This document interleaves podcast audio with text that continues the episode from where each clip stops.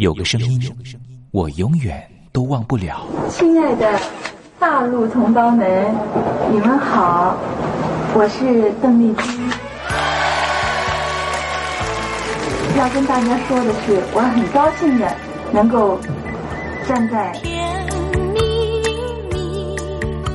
他的声音轻耳悦心，袅袅余音，让我四处追寻。哎呀，咱挺壮的。你收音机转个角度吧。哎哎，有了有了。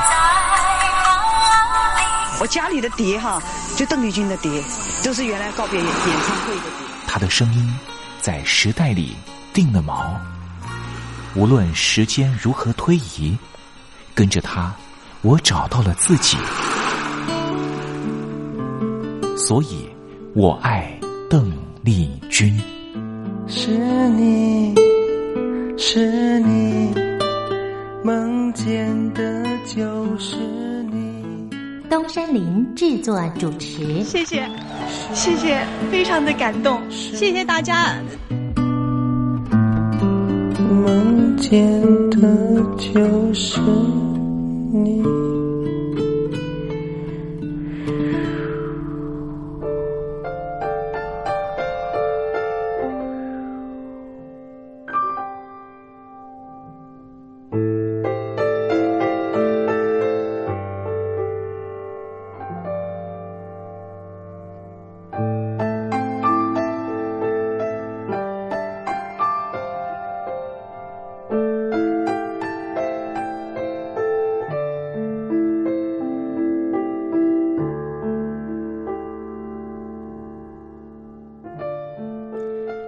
记忆是一种非常奇妙的东西，我们往往很容易触景生情，也许是一个画面，也许是一首歌曲。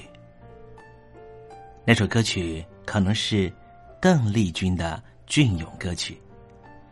听众朋友晚安，欢迎您收听今天的《我爱邓丽君》的栏目，我是您的好朋友东山林，在台北问候您。我们的节目啊，是每天的凌晨一点钟和晚上的七点三十分，准时在光华之声的频道为您服务。听众朋友可以选择您最适宜的时间，和东山林共度拥有邓丽君的短暂三十分钟的时光。听众朋友，你有没有看过那部香港导演陈可辛的电影《甜蜜蜜》？这部电影是一九九六年的电影，这部电影也是华语的电影圈第一部向邓丽君致敬的作品。从中国大陆到香港发展的剧中人张曼玉和黎明，因为同样喜欢邓丽君，彼此结了缘。几经周折之后，最后也因为在街头上矗立。站在纽约街头的电视机前面，看到邓丽君逝世的消息，彼此再度重逢。电影深刻的刻画当年大陆朋友疯狂迷恋邓丽君的心情。由此可见，邓丽君不只是流行歌手，她也是很难付诸言语去形容的一种。情感寄托，你说是不是呢？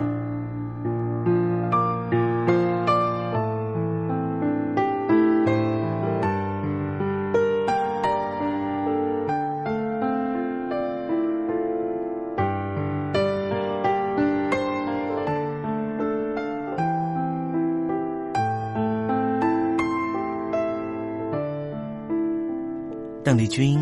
曾经在你的人生历程中扮演什么样的角色呢？听众朋友，如果你愿意的话，欢迎你写信到台北邮政一七零零号信箱，台北邮政幺七零零号信箱，和大家分享吧。今天我们的节目要为您进行的单元是听听小邓吧，邀请到的是台湾的邓丽君专家。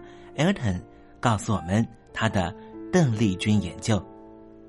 好了，节目的开始，先送上一首邓丽君隽永的歌曲，你听听看，是不是旋律一开始，你的心情就回到了往日时光。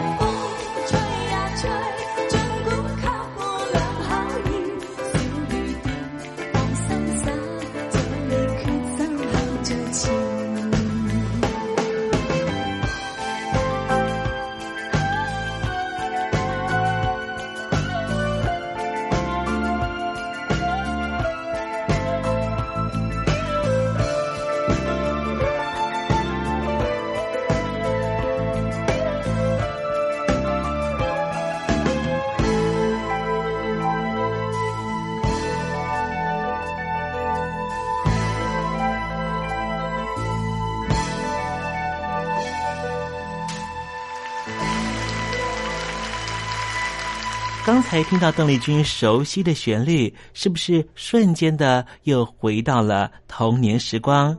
想起了孩提时期和你一同玩乐的玩伴，想起了儿童时期那时候上课的情景，亦或是想起了爹娘当时对自己的照顾。无论如何，如果你心中有暖暖的暖意，想要跟东山林分享的话，也欢迎你写信到台北邮政。一七零零号信箱，台北邮政幺七零零号信箱，和东山林交流交流了。我们稍微休息一下，待会要为您进行的环节就是听听小邓吧。邀请到的是台湾的邓丽君专家 Elton，来告诉我们邓丽君隽永歌曲的歌曲背后故事。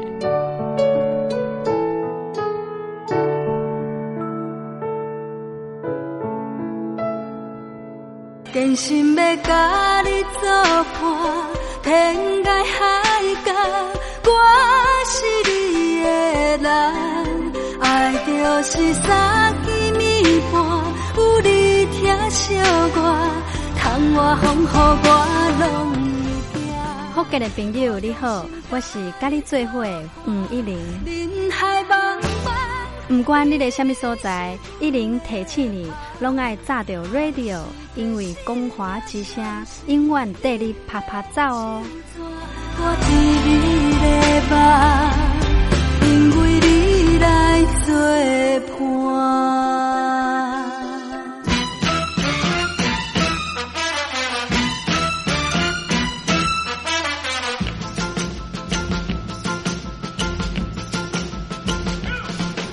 觉得生活无聊吗？觉得日子无趣吗？给您专业的两岸政治国际新闻，给您精彩的生活娱乐医疗休闲，您要的生活即时信息都在光华之声，贴近光华之声，丰富您美丽幸福的人生。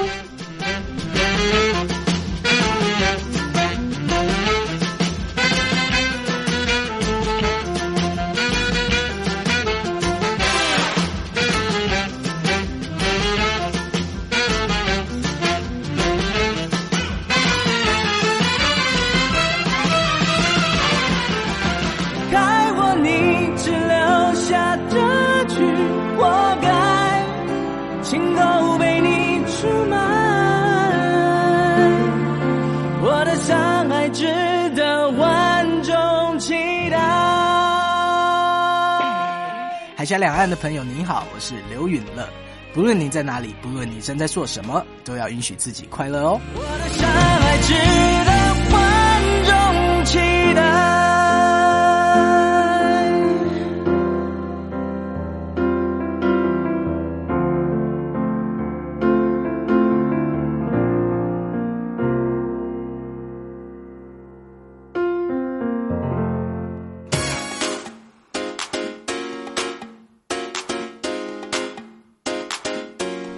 你看，这里有首诗是听众送给我们的。我看看，光鲜亮丽，华美出众，传递讯息，情意无穷。哎，这四个句子的第一个字连在一起就是光华传情。哎，没错，这就是我们光华之声的写照啊！不管是我们的节目还是我们的网站，随时都有让人耳目一新的感觉。收听我们光华之声的节目，能够让你掌握世界的脉动，走在人群之中，能够有自信的啪啪造啦！啊，这是一定要的啦！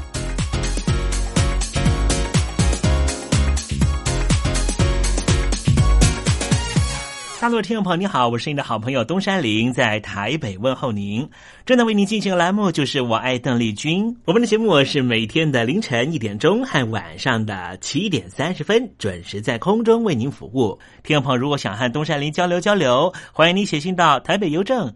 幺七零零号信箱，台北邮政一七零零号信箱。接下来为您进行的环节就是听听小邓吧。要邀请到的是台湾的邓丽君专家 Elden 来告诉我们邓丽君经典歌曲的背后故事。我唱歌的时候尽情的唱，你接纳多少我不知道，你以多少情感应和我不知道。我曾在翠湖畔留下我的情感，如诗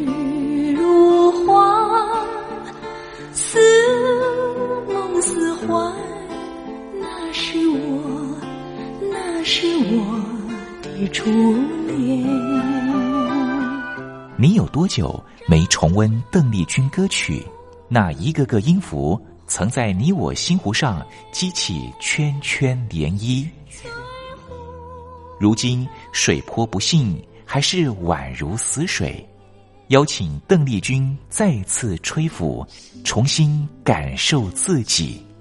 听听小邓吧，听听小邓。是否依然？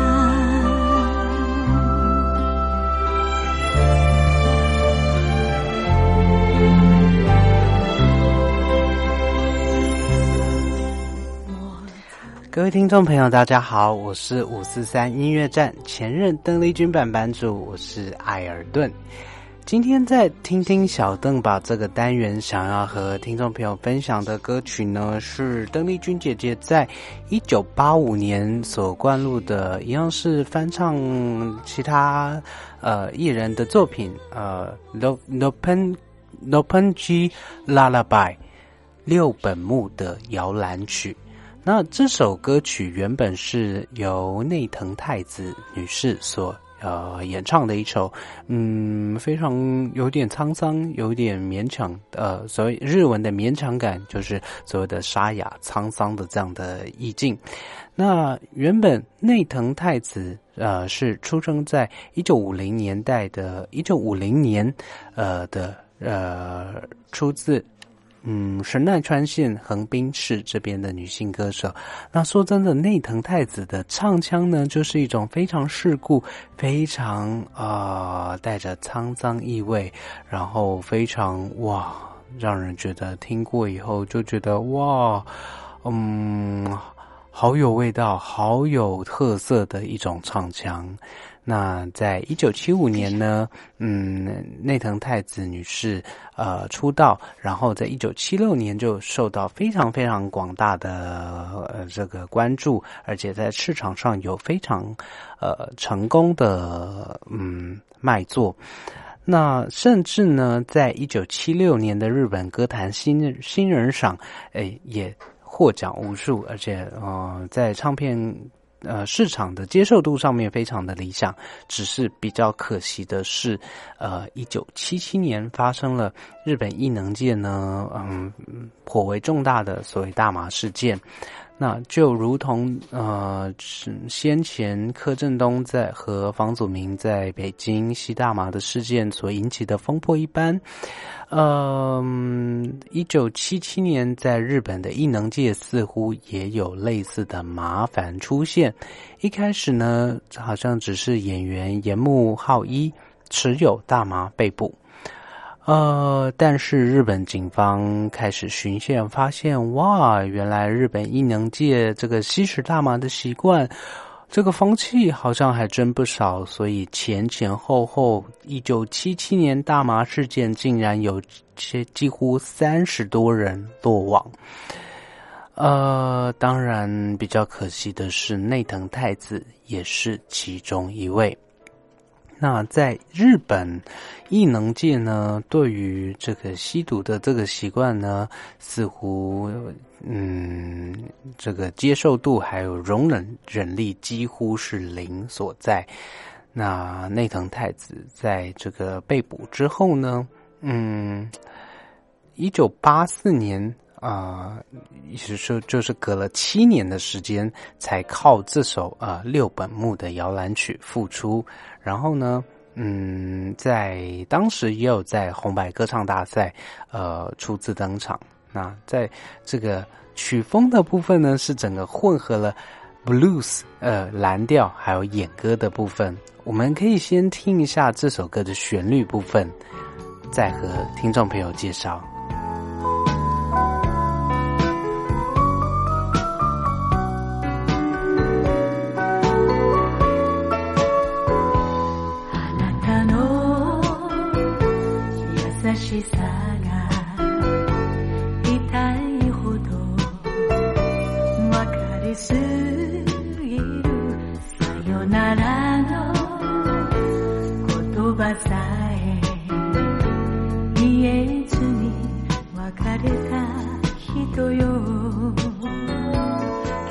当然，我们所听到的是邓丽君姐姐非常非常甜美的版本，但是，嗯，松内田太子女士的版本，当然就是非常沧桑，呃的结合 blues 蓝调以及演歌的一个呃。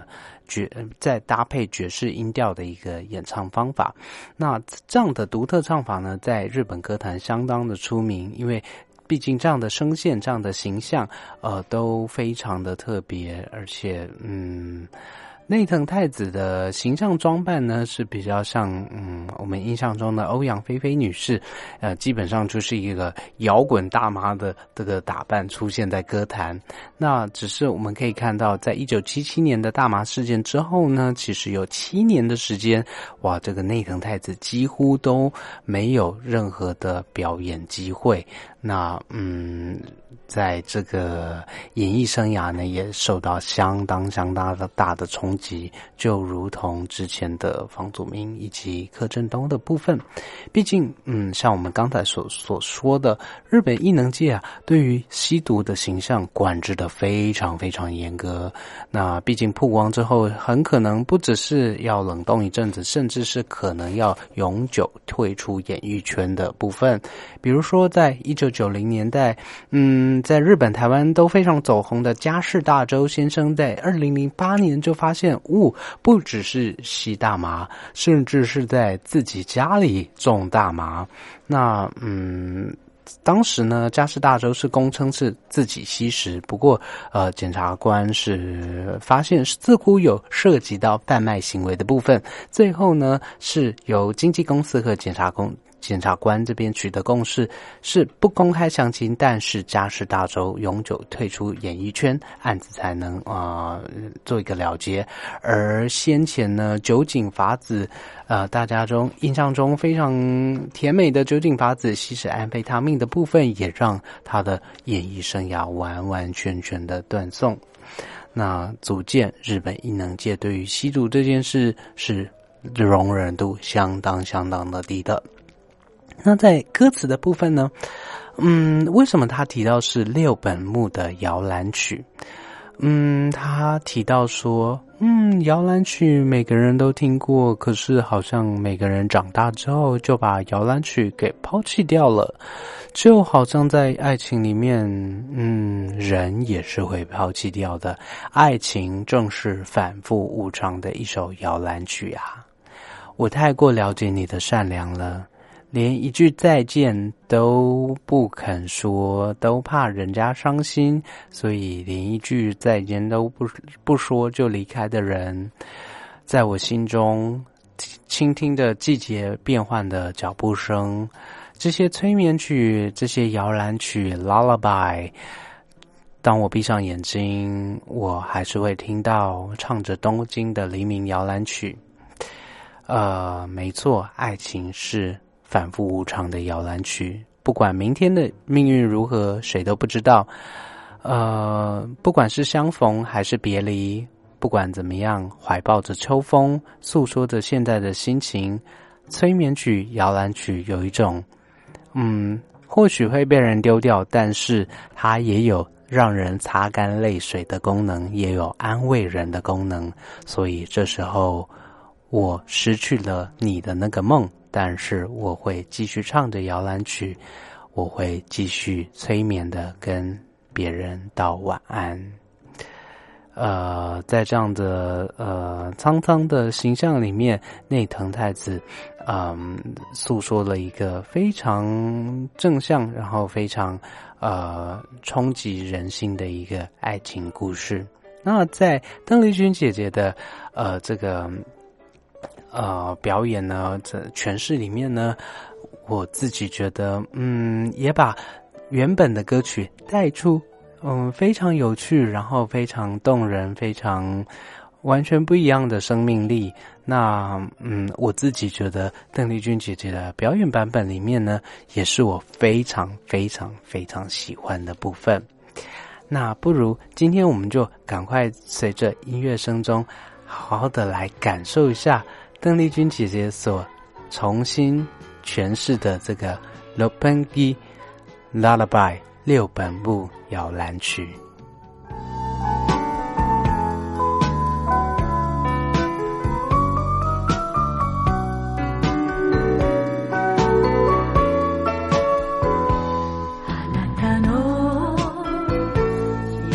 言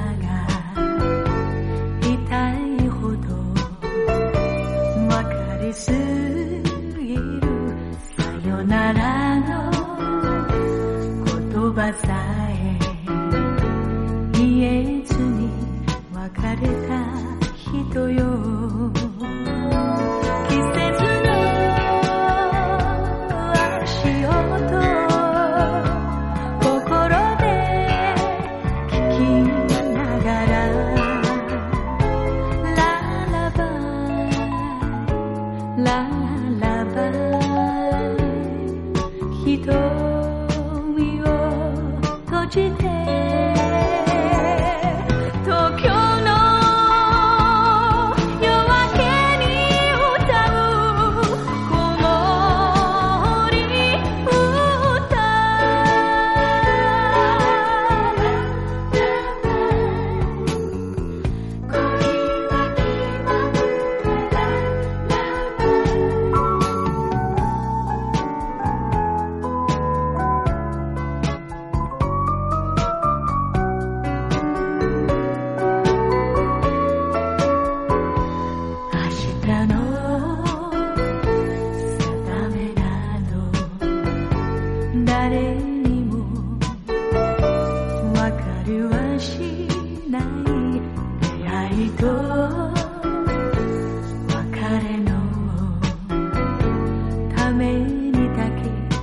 生きてる人よ。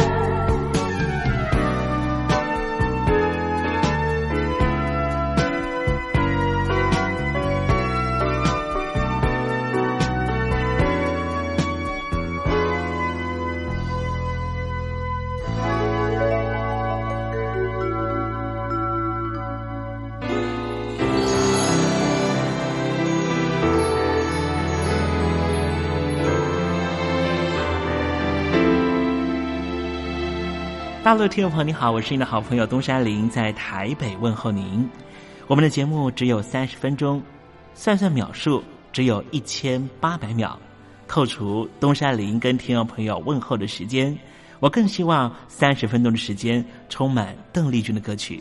听众朋友，如果想点播邓丽君的歌曲，欢迎你写信到台北邮政一七零零号信箱，台北邮政幺七零零号信箱。东山林就会在节目里面选播你所点播的邓丽君歌曲。看时间，节目接近尾声了，在这里祝愿听众朋友一切安好，心想事成。我们明天见喽，拜拜。